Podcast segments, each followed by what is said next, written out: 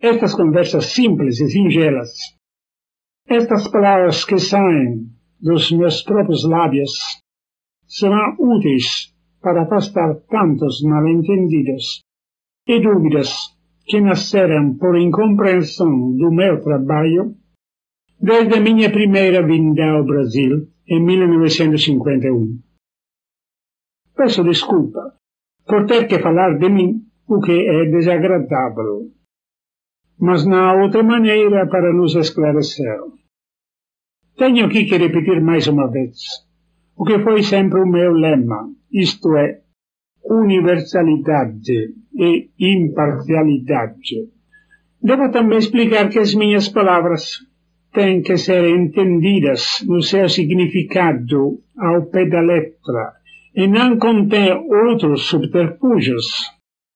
Ora, imparcialidade quer dizer na existência de partido, compreendê-lo todos, significa não ficar fechado na forma mental de partido ou de grupo particular algum, tanto mais quando esse grupo, qualquer que seja, se impõe a combater os outros grupos, julgando-os errados e maus, e porque diferentes dele próprio, perseguindo-os com as suas condenações.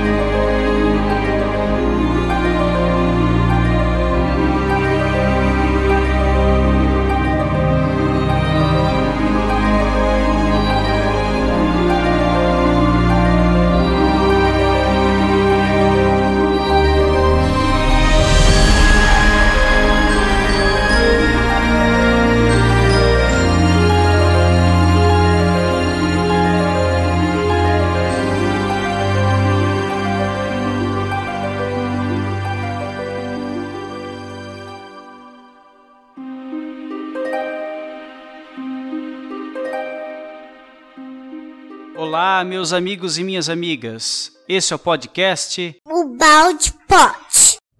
E é uma alegria enorme estar aqui com vocês. Hoje oferecemos o episódio número 6. Aqui quem fala é o Tom, do Grupo Balde Brasil. E hoje estão aqui os amigos Guilherme, Sérgio, Márcio, Gi e o Neto.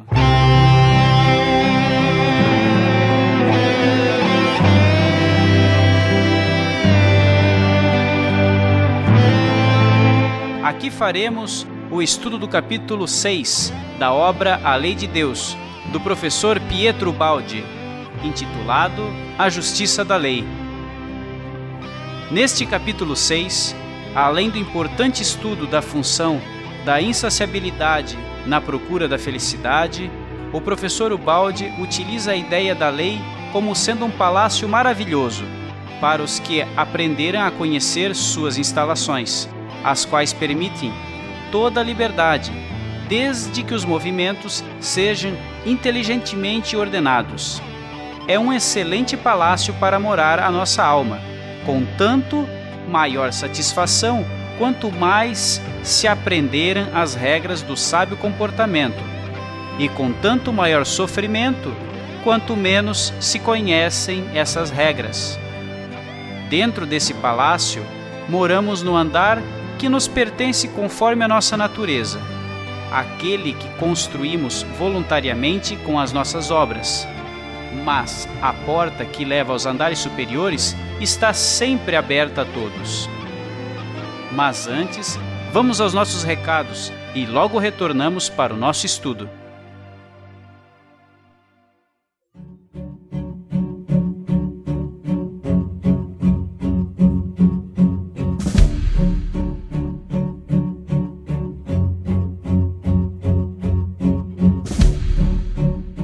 Prezados amigos, ouvintes, paz para todos.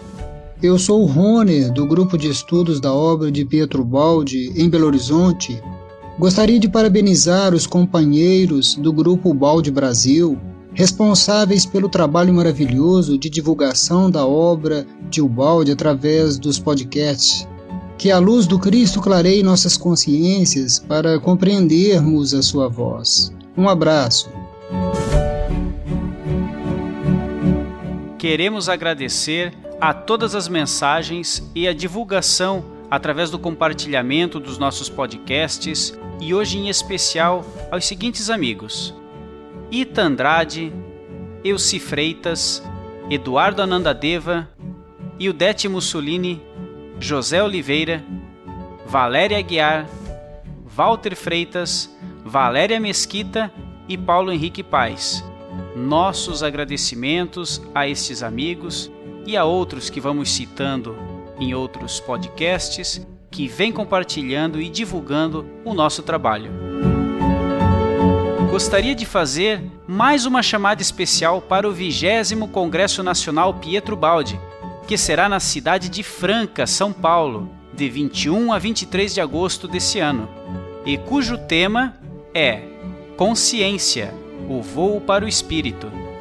O congresso contará com os nossos amigos Ariston Teles, Maria Adelaide, Gilson Freire, Jorge Damas, Júlio Damasceno e Maurício Crispim. Desde já, a equipe e família Ubalde Brasil envia um grande abraço e votos de grande aprendizado a todos os congressistas em Franca. Amigos, agora para finalizar, quero lembrar a vocês da nossa interação muito bacana que lançamos no Balde Pod número 5, na qual, para participar, o amigo ouvinte deverá nos enviar uma foto na qual apareça, de forma bem criativa ou com um balãozinho tipo aquele de quadrinhos, que você está dando o nosso prado, que é o Balde Pod, e com isso a foto mais criativa, campeã desta promoção ganhará três maravilhosas obras do professor Pietro Baldi em sua casa. Então, use sua criatividade. A foto pode ser montada, mas tem que ter você na foto. A vencedora será divulgada no nosso Balde Pod número 10 e no nosso Facebook. Nós aqui do grupo já enviamos algumas fotos de brincadeira. Vocês poderão se inspirar lá no nosso Facebook. Envie-nos para o nosso e-mail, que é o balde.brasil@gmail.com. Você poderá receber na sua casa três obras do professor Ubaldi. Participe! Nossa página no Facebook e canal no YouTube é o Balde Brasil. Obrigado por estar nos ouvindo nesse momento. Um grande abraço e um ótimo episódio a todos vocês.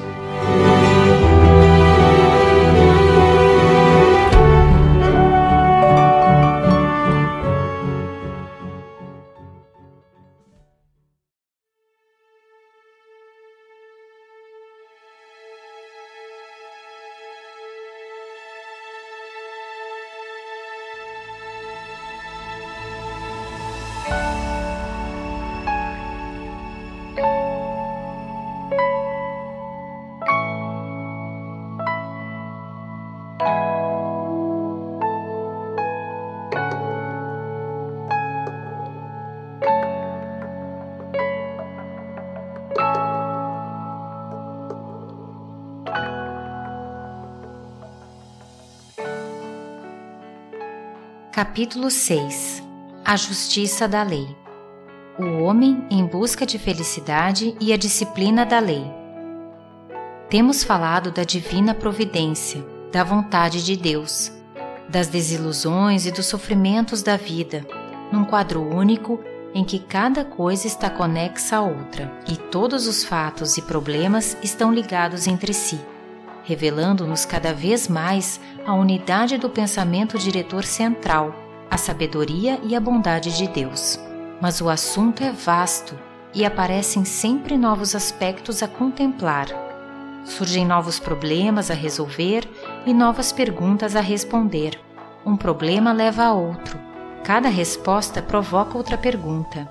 Iremos assim avançando de maneira a compreender cada vez melhor qual é o grande plano com que Deus dirige a nossa vida e como dirige a existência do universo. Nesta viagem, teremos de ir ainda mais longe que as mais magnificentes e longínquas estrelas, porque elas estão fechadas nas dimensões do espaço e do tempo, enquanto o pensamento pertence às dimensões espirituais superiores. Mas continuemos a desenvolver o nosso assunto atual. Vimos em que impasse nos encontramos na vida e verificamos isto apenas num rápido esboço de explicação temos de compreender melhor como funciona este jogo, que parece tão cruel e sem sentido. Enfim, compreender as suas causas e finalidades. O embaraço é este. Parece impossível atingir na Terra a felicidade, apesar de ser o que todos mais almejam. A crueldade do jogo está neste fato: ter absoluta necessidade de uma coisa que nunca se chega a possuir. Por que somos condenados a esta traição? Todos procuram a felicidade. Quanto mais é primitivo e ignorante o ser, tanto mais acredita na ilusão e que seja possível encontrá-la na Terra. Mas, ao mesmo tempo, ele tem de compreender que uma felicidade, ao ser atingida, não é mais felicidade. O homem se acostuma a tudo e tudo perde o valor com o hábito. A satisfação habitual de todos os desejos acaba no enfado. Tudo vale e satisfaz enquanto é luta de conquista, esforço para realizar. Se após atingida a primeira meta, não surgisse outro desejo para alcançar resultados maiores, e com isso um novo esforço, tudo acabaria no tédio. Se nós recebermos tudo de graça, sem ter dado para ganhá-lo prova do nosso valor e sem ter assim um verdadeiro direito à posse, tudo acabaria anulado no vazio produzido pela sensação de nossa inutilidade. Na justiça da lei está escrito que desfrutaremos de uma satisfação em proporção à necessidade que ela vai compensar e ao esforço que fizermos para atingi-la. É agradável comer quando temos fome, beber quando estamos com sede e possuir as coisas de que necessitamos e pelas quais lutamos. Mas quem tem e sempre teve de tudo, de tudo está farto e cansado. Isto chega até a destruir o desejo de viver, e é justo que seja assim, porque se trata de uma vida inútil. Desse modo, os mais desafortunados são os que nasceram demasiadamente ricos sem terem conhecido necessidades ou feito esforços para aprender alguma coisa ou procurá-la. São os que não têm nada a desejar.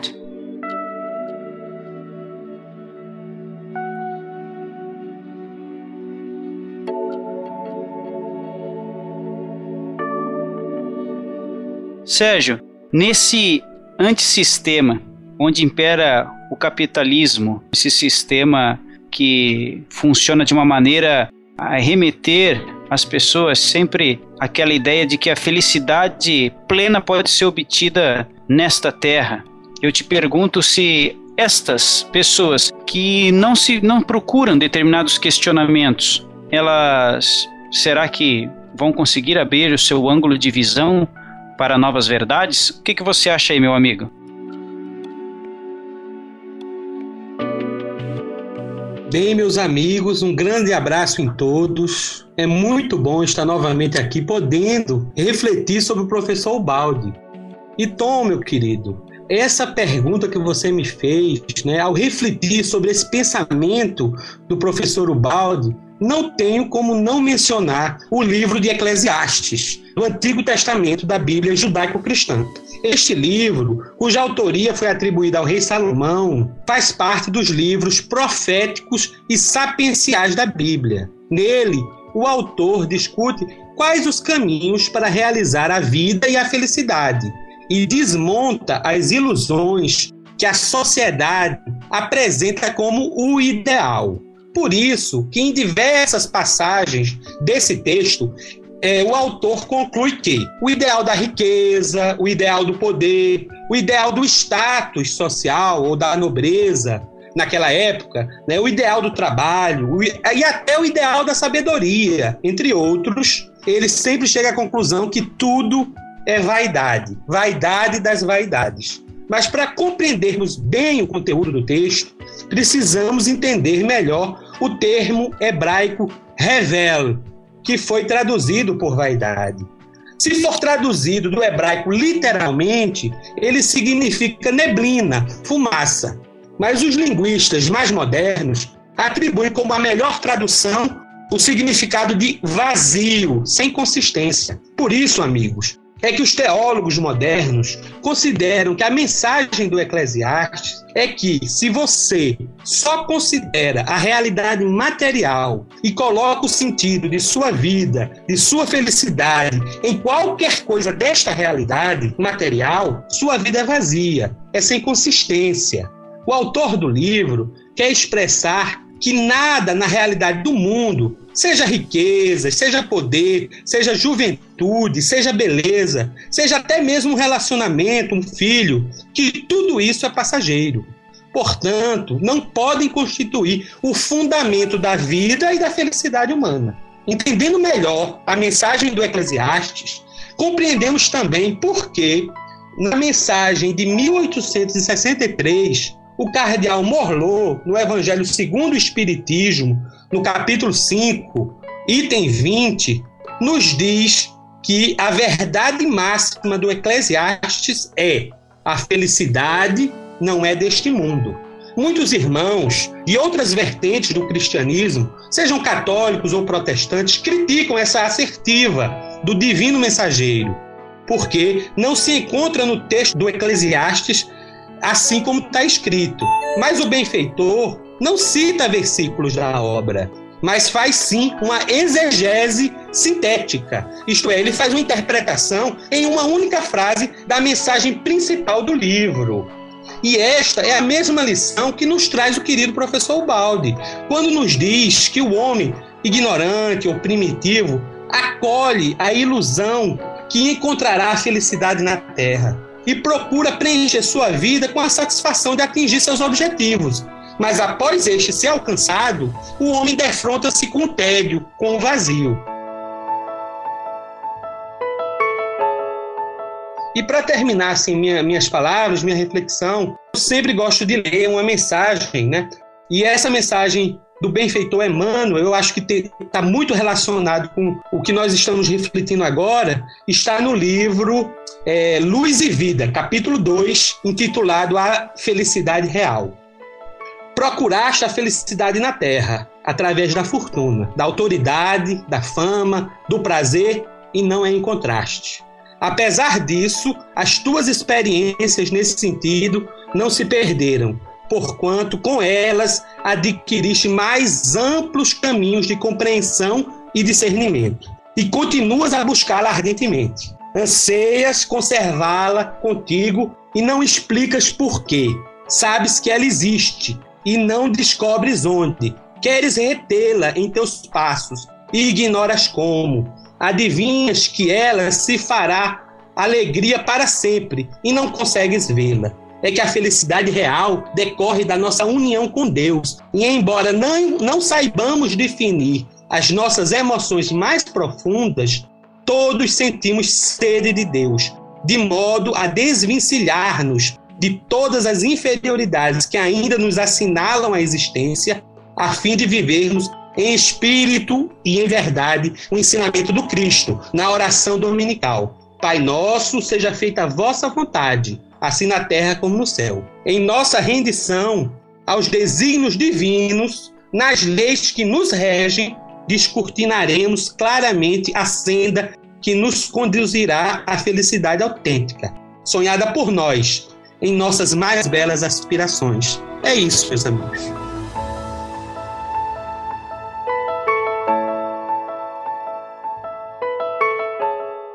Só trazer uma outra referência que eu acho que é válida e que é, o que me lembrou que é quando o Balde falou: o homem se acostuma a tudo e tudo perde valor com o hábito.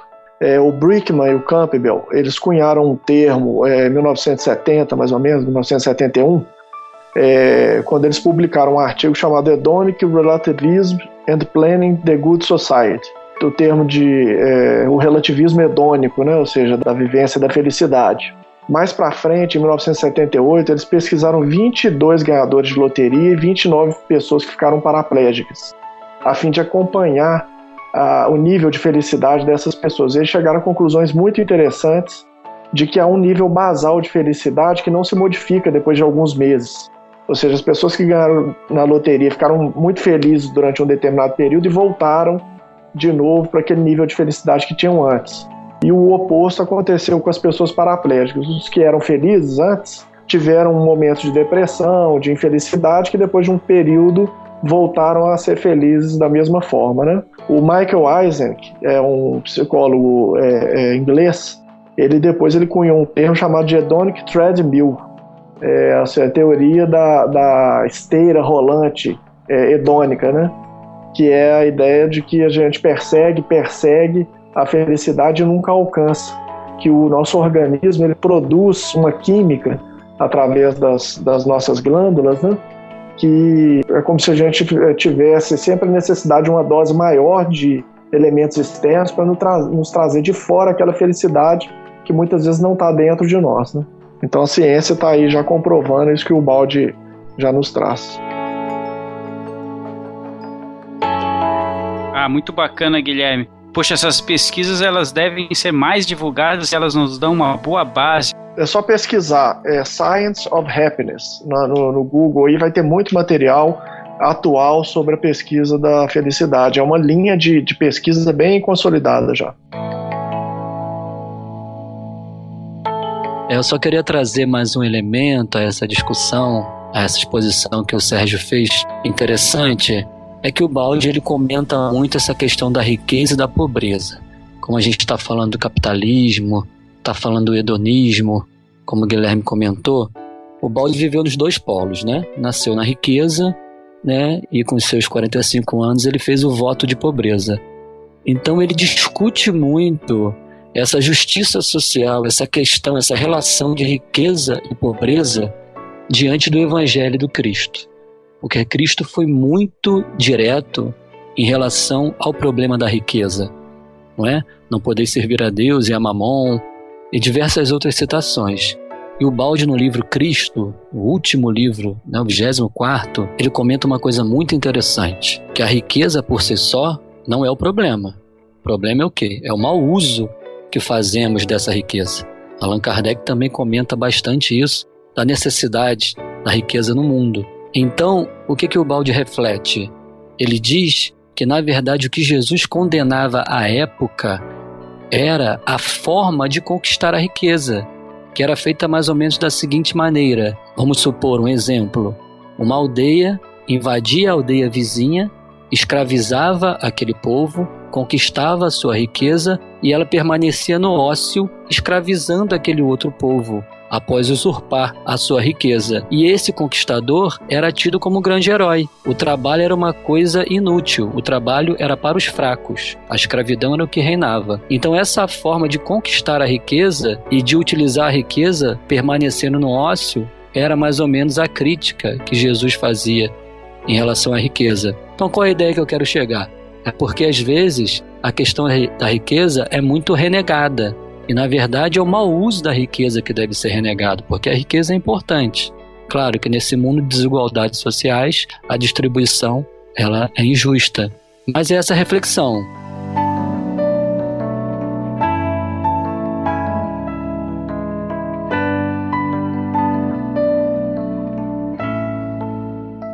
Assim, nós mesmos somos constituídos de maneira que não nos é possível aprender e progredir sem desejar lutar e sofrer.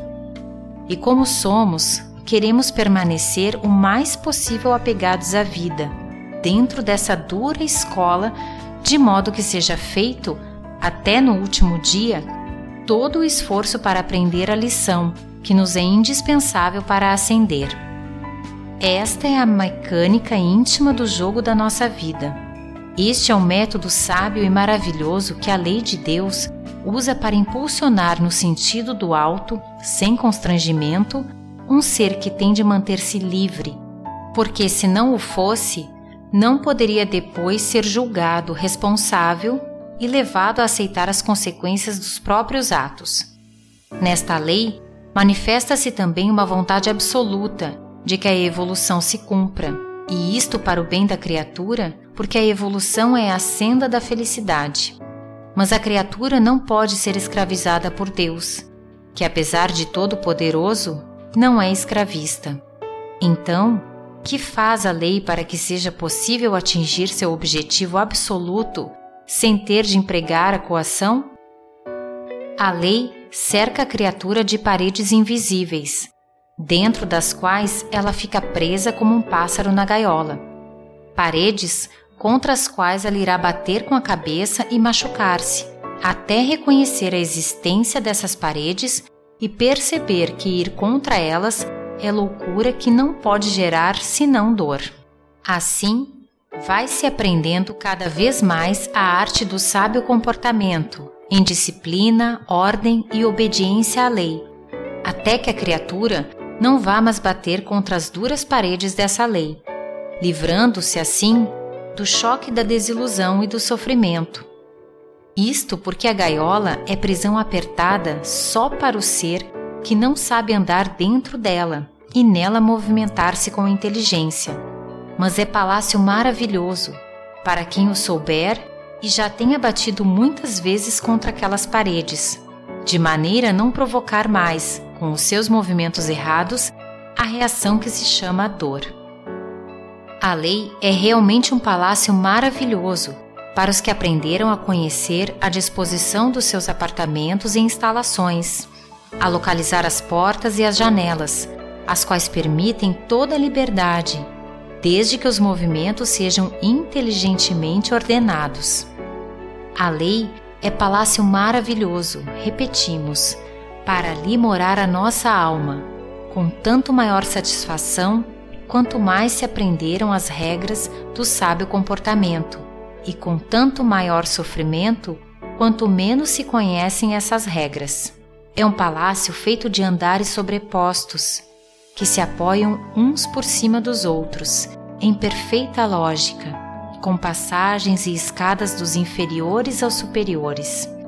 É um palácio em que as paredes falam e raciocinam, em que o mobiliário e as demais comodidades crescem em beleza à medida que se sobe para os andares superiores. Ainda mais, é uma máquina que obedece quando sabemos apertar os botões que a movimentam.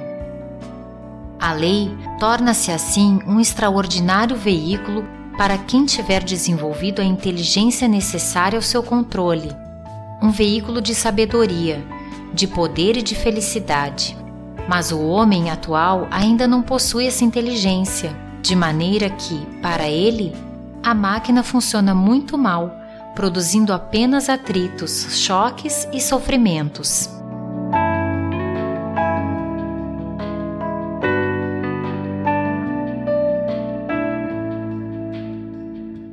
Guilherme, e esse castelo? Você já consegue visualizar onde ele se encontra aí no meio dessa floresta? E mais, as pessoas, será que estão percebendo as paredes quando entram nesse castelo e conseguem achar essas escadas? Seus diversos departamentos, muitas acabam parando nos porões e não conseguem iniciar a subida, não é verdade? O que você acha que está faltando? É, Tom, eu acho que é isso mesmo. A ansiedade e o nível de infelicidade que, que existe, que há no nosso planeta, mostra que a gente não sabe coordenar o nosso movimento dentro da lei, né? É um desconhecimento total da anatomia desse organismo, da arquitetura desse prédio, que coordena diversas forças, diversas realidades diferentes. Então eu acredito que as pessoas realmente não conseguem ainda se coordenar. Eu fico até pensando assim, né? É, Jesus fez uma referência muito clara em relação a como que a gente deve proceder. Né? Em Lucas está registrado isso no capítulo 11.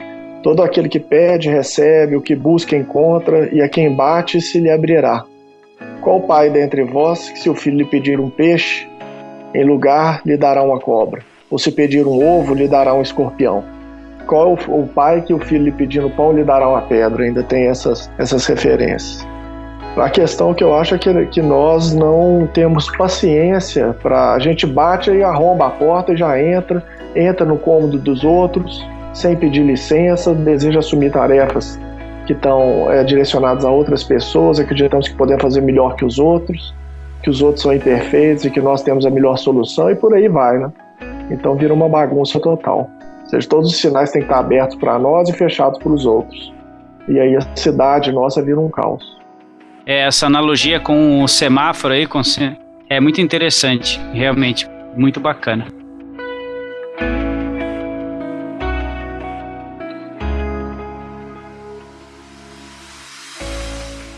Este estudo da estrutura da lei, que queiramos ou não é a nossa casa, dentro da qual temos de morar, leva-nos a uma consequência importante. Ensina-nos o caminho para viver bem, fugindo à dor. Como vimos, na lógica da lei, o sofrimento é tanto maior quanto mais se desce aos andares inferiores do palácio, até que nos seus subterrâneos encontram-se as cadeias torturantes, a que se acostuma chamar inferno.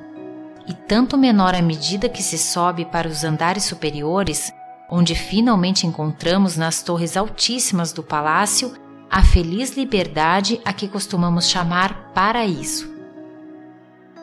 Ora, dentro desse palácio, moramos no andar que nos pertence conforme a nossa natureza o qual é precisamente aquele que construímos voluntariamente para nós com as nossas obras. No entanto, a porta que leva aos andares superiores está sempre aberta a todos. O problema é só um: descobrir onde ela está, por ela entrar e, uma vez achada a escada para subir, escalar degrau a degrau com o nosso esforço. Este é o caminho lógico, justo, sem enganos, para vencer a dor e aproximarmos-nos da felicidade. Pode parecer uma maneira dura de falar, mas tudo isso é claro, sincero e honesto. Acredita-se, porém, mais nas felicidades que o mundo promete, porque não exigindo nosso esforço, são fáceis e cômodas. Mas elas se desvanecem como bolha de sabão. Isto é lógico, só os ignorantes podem acreditar que seja possível ganhar o que não foi merecido. É exatamente por isso que o mundo mais anseia, e então é justo que recolha desengano que parece traição.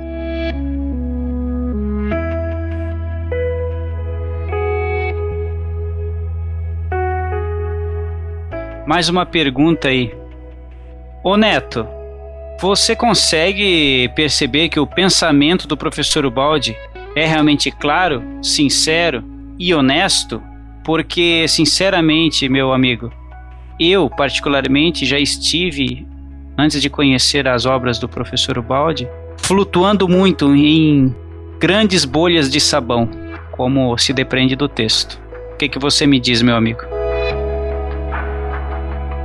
É o seguinte, Claudio. É, a gente vê aqui a, o esforço de Ubaldo né, para traduzir para nós, em linguagem simples, as leis que ele compreende bem, que ele conseguiu ver nesse reino divino. E o que eu vejo aí sobre a felicidade que todos querem é a questão da, da lei de causa e efeito, né? porque ela tanto regula as ações para o bem como, como para o mal. Quando você faz algo que gera um, um efeito negativo, você recebe esse efeito negativo. Mas para receber um efeito positivo, é necessário também agir, né? Provocar uma causa para que venha o um efeito positivo. E as pessoas elas esperam somente receber esse efeito sem nada fazer. Elas esperam apenas que ficando cômodas no seu canto, não fazendo mal ao próximo, não, não saindo de suas casas, indo para suas igrejas, seus templos, né, fazendo seus cultos. Elas acham que somente isso é, elas receberão essa felicidade, mas não. É necessário agir, causar alguma circunstância para que venha um efeito positivo. E essa questão da, da porta estreita, que Jesus fala né, no Evangelho, que larga é a porta da perdição, que a gente deveria entrar pela porta estreita. É justamente ele fala aí do que eu acredito do antissistema. Esse, esse mundo material em que estamos, porque se estamos aqui por ter de alguma forma negado a Deus, a gente só vai conseguir voltar a Deus quando a gente negar esse mundo. Então é uma porta muito estreita e, e seguir essa lei né, se, se torna muito difícil, de, de maneira que muitos poucos conseguem se desprender de todas as coisas, de todos os enganos e paixões que excitam nosso orgulho e nosso egoísmo. Por isso que o Balde fala aí que esse palácio ele é muito pequeno, mas quando você consegue se fixar dentro dele, você consegue fazer muitas coisas. Ah, legal, Neto. E eu quero saber se o Rafael já se sentiu dentro de alguma bolha de sabão aí, Rafael. Ah, é claro, né? Quantas vezes, né? É muito lógico, é muito claro esse raciocínio de Ubaldi. Ele usando ainda dessas imagens, fica muito mais fácil da gente compreender o que muitas vezes a gente já sabe, mas não consegue visualizar. Então, um palácio, talvez a gente imagine que seja terra, um grande condomínio, ou melhor dizendo. E nesse condomínio vivem todos e o condomínio tem suas leis, né? A lei ali de, de organização. E para que, que servem essas leis de condomínio? Essas leis de vivência, né? Os direitos de vizinhança, tudo isso. É para que a gente viva em harmonia, em paz, né? Sem invadir o direito do outro, sem invadir a residência do outro. Então, quando todos nós respeitamos as leis do condomínio, vivemos em plena harmonia, né? em harmonia com a lei que é o objeto aqui do nosso estudo. E é impressionante como a gente tem dificuldade de enxergar uma coisa dessa tão simples, né? Tão fácil de se compreender, mas difícil de viver. E fica aqui a reflexão, a, a lei é lógica, né? Há uma lógica da vida que a gente torna muito complexa, mas com o balde agora vai ficando mais fácil, né? Vai ficando mais fácil, a gente vai se libertando de uma forma de pensamento primitiva, a gente vai subindo os andares, né, saindo do porão para poder subir para horizontes maiores.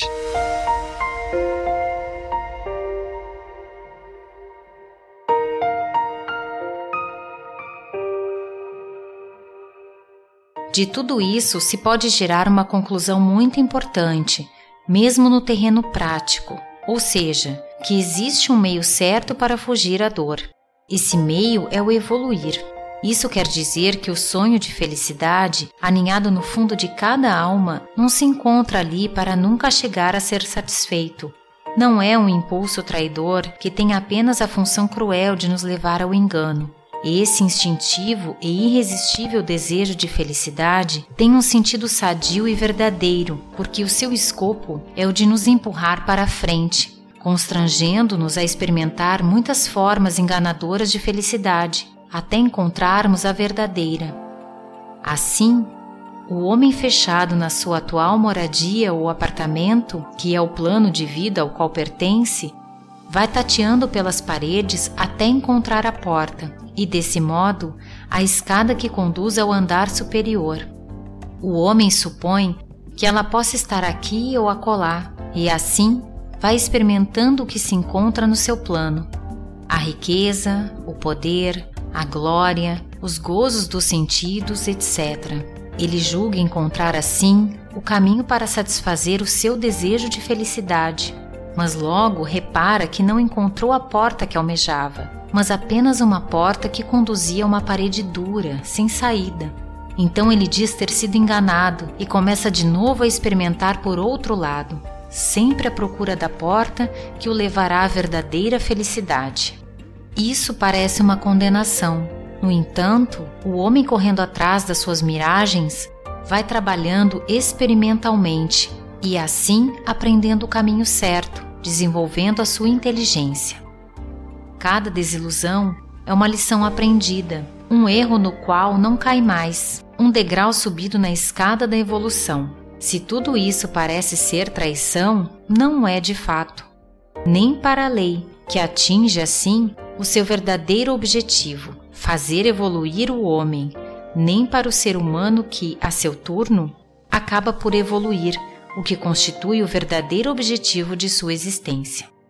Só quem não compreendeu nada desse sábio jogo pode queixar-se dele, mas agora que vemos claro e compreendemos o seu significado e objetivo, é mister concluir que não se poderá imaginar método mais perfeito e sabedoria mais profunda. É lógico que para o homem tudo isso represente trabalho. Ele quereria satisfazer o seu desejo de felicidade sem fazer esforço algum, mas a lei é justa e nada concede gratuitamente. É precisamente a dureza dessa justiça a melhor garantia de que as promessas da lei serão mantidas, enquanto vemos que os fáceis caminhos do mundo levam ao engano. Por razões profundas que pouco a pouco veremos, a evolução é como a subida de uma montanha e temos de subi-la com nossos próprios esforços. No entanto, somos preguiçosos e preferimos ficar sentados à beira do caminho. Mas desse modo, não nos afastamos do feio pântano que se encontra na base da montanha.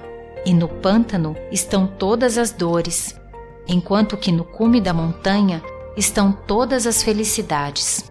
O terreno, porém, que pisamos na subida é de pedras, escorregadio, cheio de tropeços.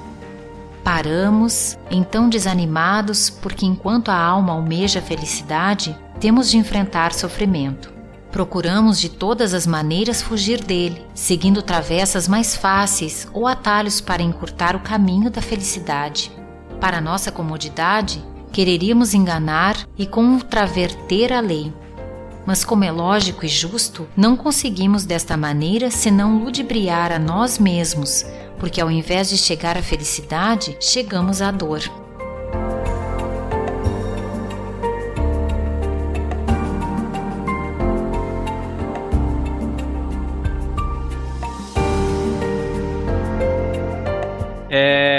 Impressionante, né, Márcio, como nós tentamos encurtar o caminho, né, de maneira astuta, como já vimos.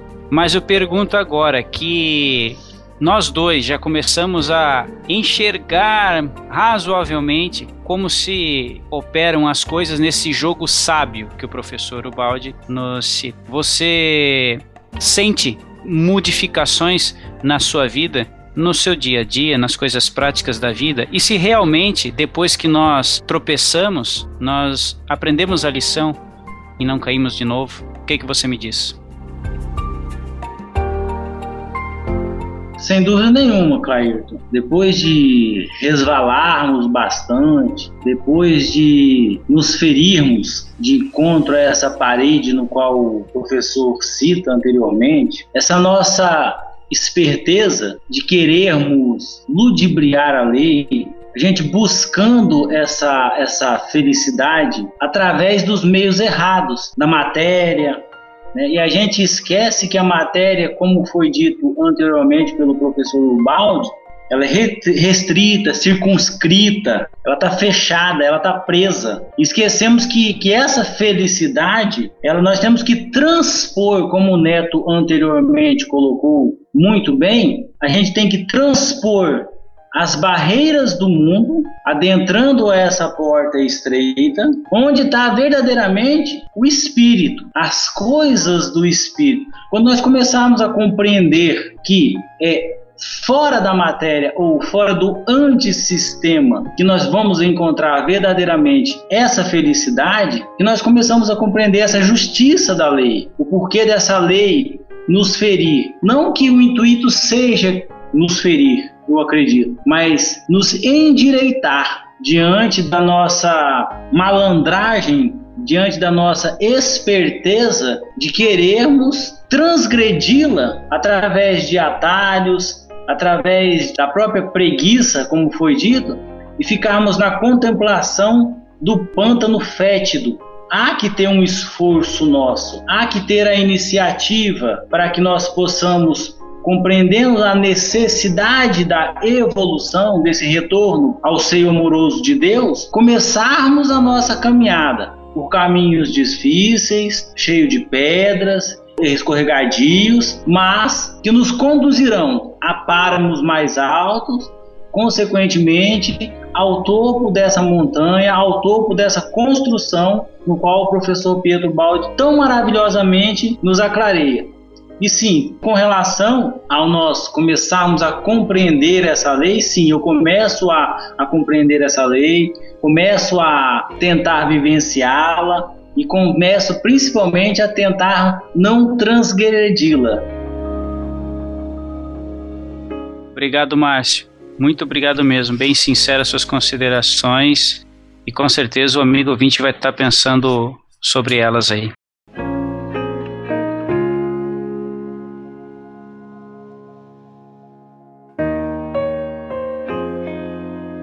Não há dúvida, tudo isso é bem duro. Porém, a lei é honesta e não nos engana. Cada esforço para subir recebe a sua recompensa, e em cada passo dado à frente, sobe-se um pouco no caminho que nos afasta do sofrimento e nos leva à felicidade. Cada prova superada representa uma conquista de sabedoria, um desenvolvimento de inteligência, um enriquecer de experiências e um amadurecimento superior que nos conferem novos poderes, os quais nos ajudam a subir sempre mais rápido e facilmente. Cada luta vencida contra a inferioridade da própria natureza é um degrau escalado. Significa crescer em estatura por ter atingido uma posição mais elevada e um empecilho removido para nos erguermos, ganhando cada vez mais altura. Este é o caminho da libertação marcado pela lei e não existe outro.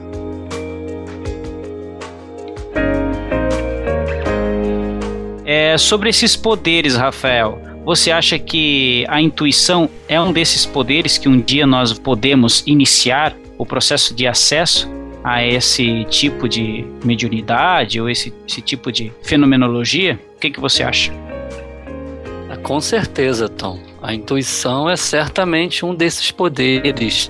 Né? É, o Balde, na verdade, sua voz até comenta em a grande síntese, mais ou menos assim: começai por não negá-la, e ela aparecerá. Então, a intuição, essa forma mais evoluída da mediunidade, né? poderíamos falar a mediunidade do futuro, é certamente um desses poderes que, com as dores da vida, com a libertação da matéria, com essa prisão, com essa estreiteza que é a matéria, que a gente vai se libertando pouco a pouco, certamente a intuição, essa forma de visão mais direta, como foi o caso do professor Ubaldi, vai se desenvolvendo.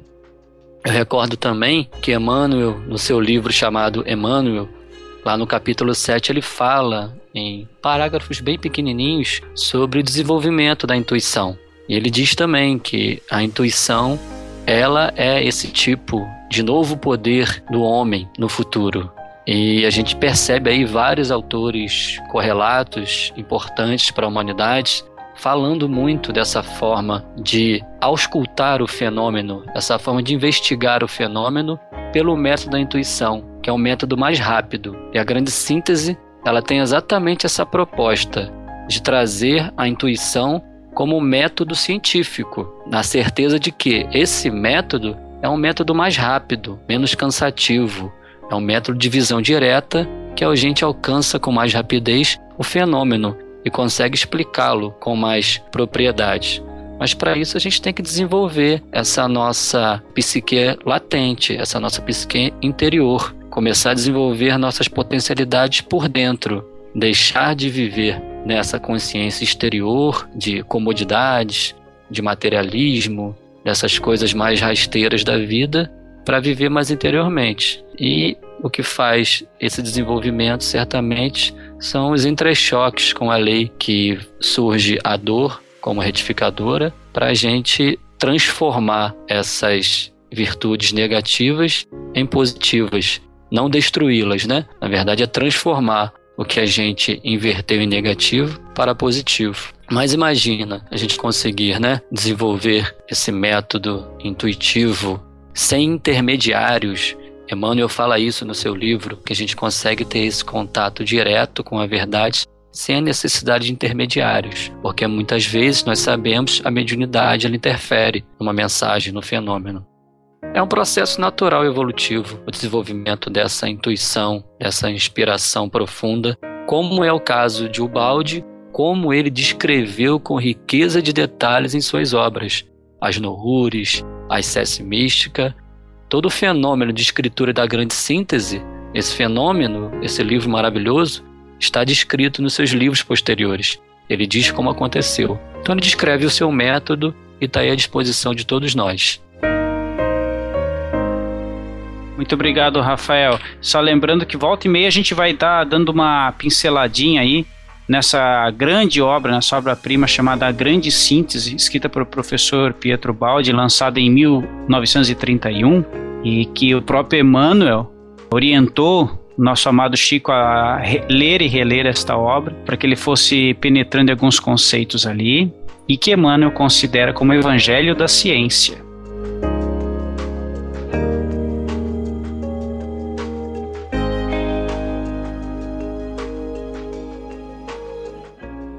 Se transforma à medida que subimos. O terreno, a paisagem, o ambiente, a visão, o ar que respiramos, como se transformam também para a espiritualidade os próprios conceitos de liberdade e felicidade. Para os animais que evoluíram até o plano humano, este pode parecer um paraíso, mas para os que pertencem a planos mais adiantados, nosso mundo pode parecer um inferno. Se é fácil e natural a um diabo viver entre diabos, não é para um anjo. Mas a condenação a essa descida pode verificar-se por dois motivos: ou para o ser pagar as suas dívidas, ou para cumprir uma missão em benefício dos seus irmãos inferiores. Este é, em suas linhas gerais, o mecanismo da lei ao qual estamos encadeados. Iremos estudá-lo sempre mais de perto para aprendermos a movimentar-nos dentro dele, de maneira a não provocarmos dor, mas felicidade. O que queremos salientar na conclusão do presente capítulo é a absoluta impossibilidade de nos evadirmos dessa lei, porque ela representa o princípio fundamental da nossa própria vida. Não há filosofia, ignorância ou subterfúgio que nos possa eximir dessa obediência. Podemos inverter tudo, mas dessa maneira nós é que ficamos em oposição à lei, que continua de pé. Esta obediência é o nosso único apoio, porque fora da lei estamos fora da vida. A fuga à dor não está na revolta. Isso piora a situação. Quando uma máquina não funciona, não é possível ser-se tão ignorante que se acredite possa ela ser consertada com pancadas e pontapés. Saindo dos trilhos da estrada, não conquistamos a liberdade, mas caímos no abismo. O homem está acostumado a iludir as leis humanas e julga possível e vantajoso fazer o mesmo com a lei de Deus.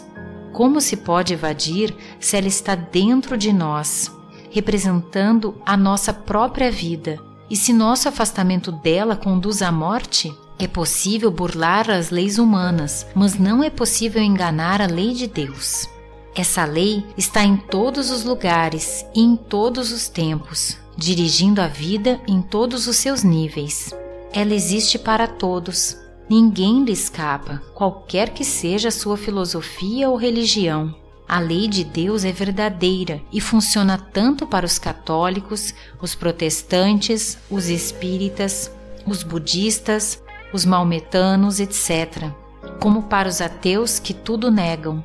Um avião, se violar as leis que regem os seus movimentos, cai da mesma forma, qualquer que seja a religião dos seus comandantes ou mesmo que sejam descrentes. Assim também, o organismo humano tem saúde ou adoece independente da fé ou filosofia do indivíduo. A lei de Deus é a lei universal da vida. Como universais são as leis do mundo físico e dinâmico que dela fazem parte. Neste caso, Trata-se de leis morais e espirituais, positivas como as outras, e que um dia a ciência descobrirá e demonstrará para o homem do futuro. Esta é a lei que estamos estudando e explicando para os homens de boa vontade que tenham ouvidos para ouvir e desejem para o seu bem ser orientados na vida.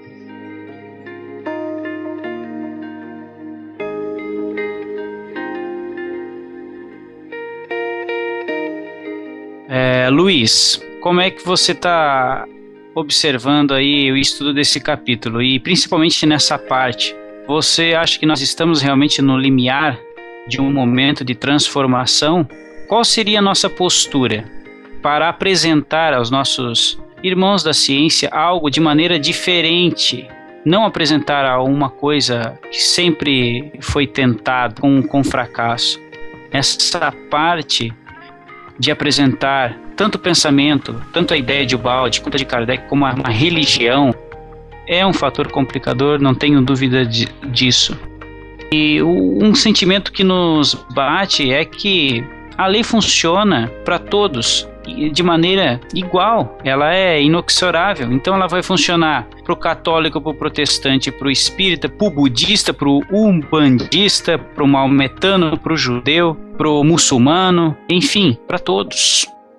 Mas se eu sentar agora com você, que nunca ouviu falar em Kardec e em Pietro Baldi, qual seria uma postura que, de acordo com o que você já leu e estuda do professor Baldi, nós podemos nos adaptar.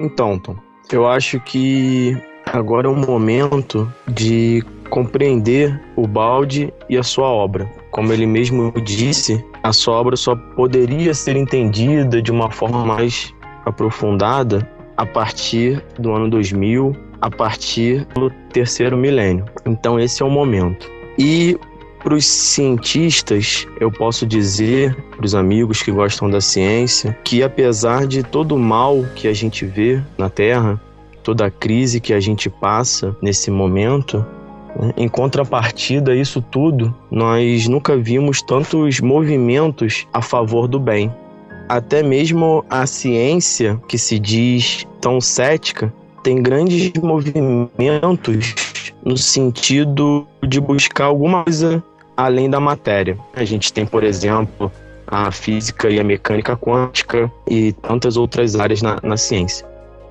É, alguns estudiosos que eu já tive a oportunidade, não de estudar profundamente, mas de ler algumas coisas, que né, são cientistas e se aprofundaram muito nessa, nessas questões.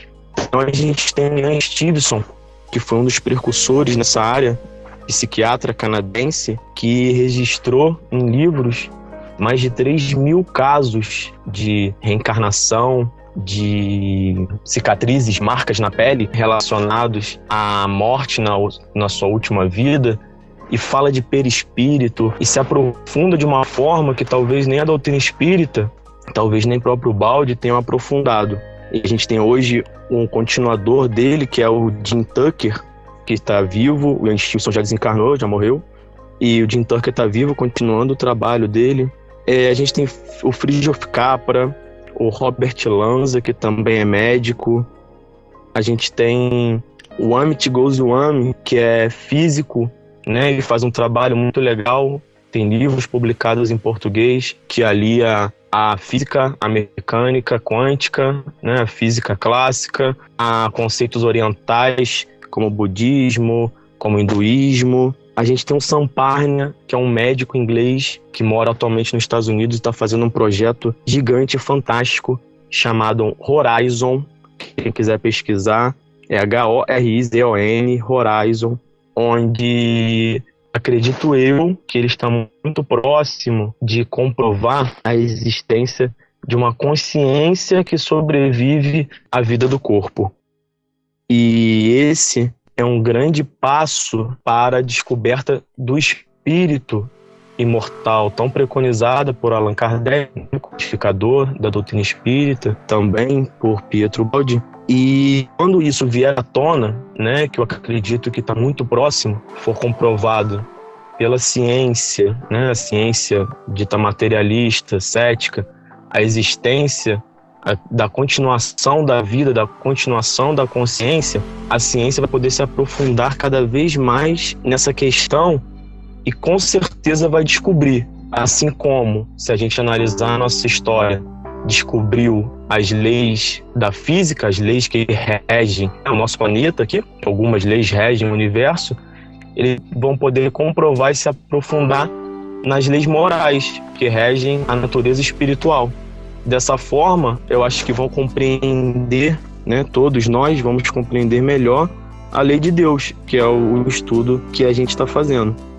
E a tão esperada união da ciência com a religião, não a religião tradicional, né, que a gente está acostumado a ver no mundo, mas uma religião no sentido de religar a criatura com o Criador.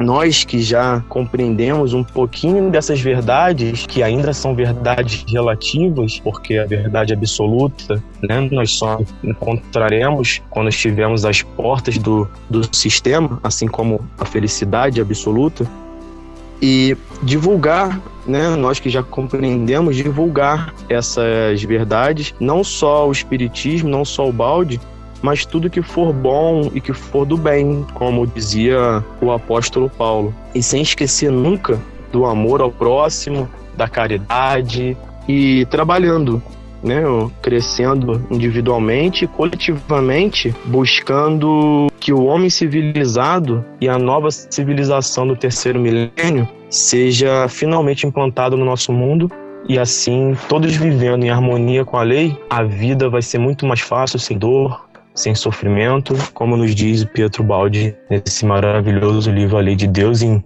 tantos outros livros. Muito obrigado, Luiz. Valeu mesmo.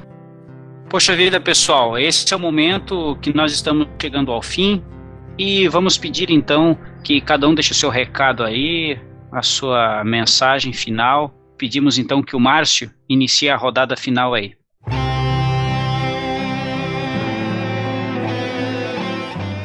Gostaria de agradecer a oportunidade de mais uma noite estarmos reunidos, né? Um abraço a todos os, companheiros e fiquem todos em paz. Obrigado, Márcio. Márcio que fala lá de Acreúna, em Goiás. Agora eu vou chamar meu amigo Neto, de Itaperuá, na Paraíba.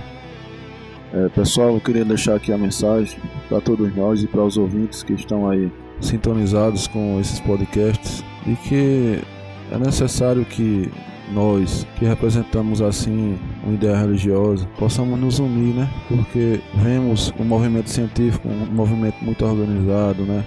Ninguém fica brigando para discutindo se o átomo existe ou não existe. Todos compreendem que ele existe e, e buscam contribuir um com os outros para chegar a um resultado mas o que vemos nas religiões são uns brigando contra os outros, né? Querendo levantar cada um a sua bandeira mais alta e querendo cada um estar com a razão, que dificulta muito e, e a ciência evolui a cada dia, em se encadeando em conhecimento. A religião também é um processo que vem evoluindo, mas que muitas pessoas ficam presas a aspectos né? Por exemplo, o cristianismo dividido em várias vertentes, como o catolicismo, o protestantismo, os testemunhos de Jeová, os espíritas e, e e outros é, defendendo uma verdade absoluta que não existe. Eu queria aqui me dirigir a essas pessoas, abram suas mentes, né?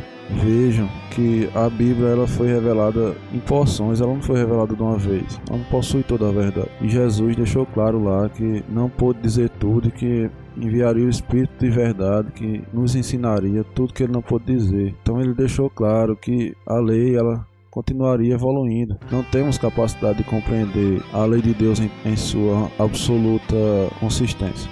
A gente vai recebendo aos poucos. E se nós da religião estivéssemos todos unidos, caminhando junto, o mundo estava outro. Era isso aí que eu queria deixar de mensagem e reflexão para todos nós e todos os ouvintes. Vamos chamar agora o Sérgio de Angra dos Reis, Rio de Janeiro.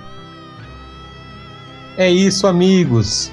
Infelizmente, estamos né, no final de mais um episódio nosso. Foi muito bom contar com todos vocês e desejamos que continuem nos ouvindo para a gente continuar trocando. Mandem mensagens, e-mails com críticas, sugestões. Estamos esperando a, a participação de todos. Até o próximo episódio, queridos. Agora a Gi, de Porto Alegre, Rio Grande do Sul. Bom, pessoal, eu queria agradecer aos amigos pelo estudo dessa noite, que foi muito rico, e que a gente prossiga caminhando e aprendendo a nos movimentar com sabedoria, né, é, dentro desse palácio. Tá bom? Um abraço a todos e até o próximo encontro. Oi pessoal, aqui é Guilherme de Barros. Um grande abraço para todos. Mais uma vez aí, alegria participar desse episódio. Alô galera, Aqui é o Rafael de Niterói, Rio de Janeiro. Espero que vocês tenham gostado aí de mais esse o Balde Pod. E sigamos juntos aí, sempre com Deus. Forte abraço Até mais. Meus amigos, aqui é o Luiz Felipe, de Niterói, no Rio de Janeiro. É sempre bom estar junto de vocês. Espero que gostem de mais esse podcast e até a próxima. Chegamos ao final de mais um Balde Pod. Peço aí que os nossos ouvintes enviem para nós a sua foto para participar da promoção. Assim nós todos vamos ir manando e nos conhecendo melhor. Grande abraço, até a próxima.